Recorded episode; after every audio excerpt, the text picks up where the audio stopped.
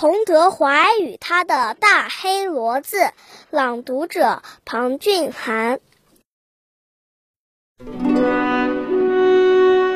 过草地是红军长征中最艰难的一段路程，彭德怀率领红三军团负责殿后，眼看着战士们一个个因饥饿而昏倒在地。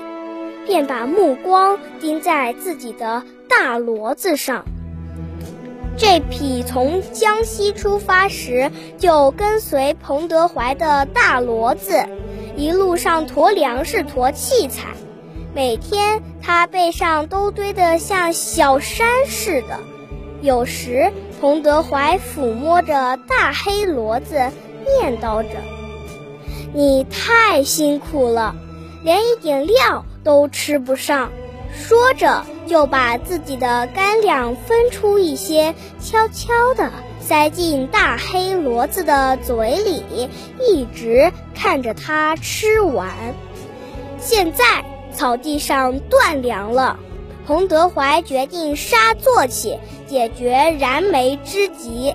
他把饲养员喊了过来，总共还有几头牲口？报告首长，还有六头。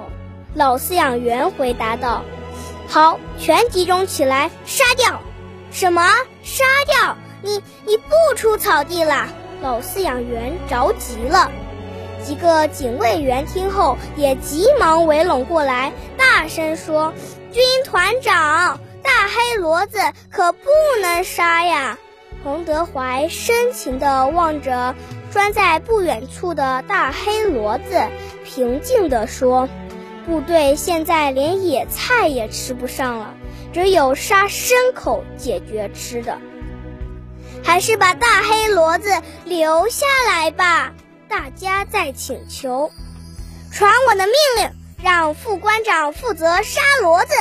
洪德怀大声而坚决地说。六匹牲口集中到了一起，老饲养员拍着大黑骡子，轻轻地说：“大黑骡子呀，大黑骡子，委屈你了，你为革命立大功吧。”洪德怀背过脸去，枪声没有响。二十分钟过去了。没有谁下得了那个狠心，六匹牲口都好像预感到了什么，集体嘶叫了几声，又默默地低下了头。副官长，快开枪！洪德怀怒吼道。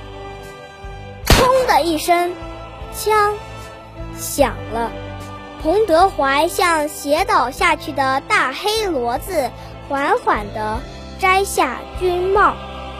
慢慢征程，再也见不到大黑骡子的身影了。它融进了北境的滚滚铁流，融进了宣传员鼓励战士们的竹板声里。身无御寒衣，肚内饥。晕倒了，爬起来，跟上去，走到宿营地。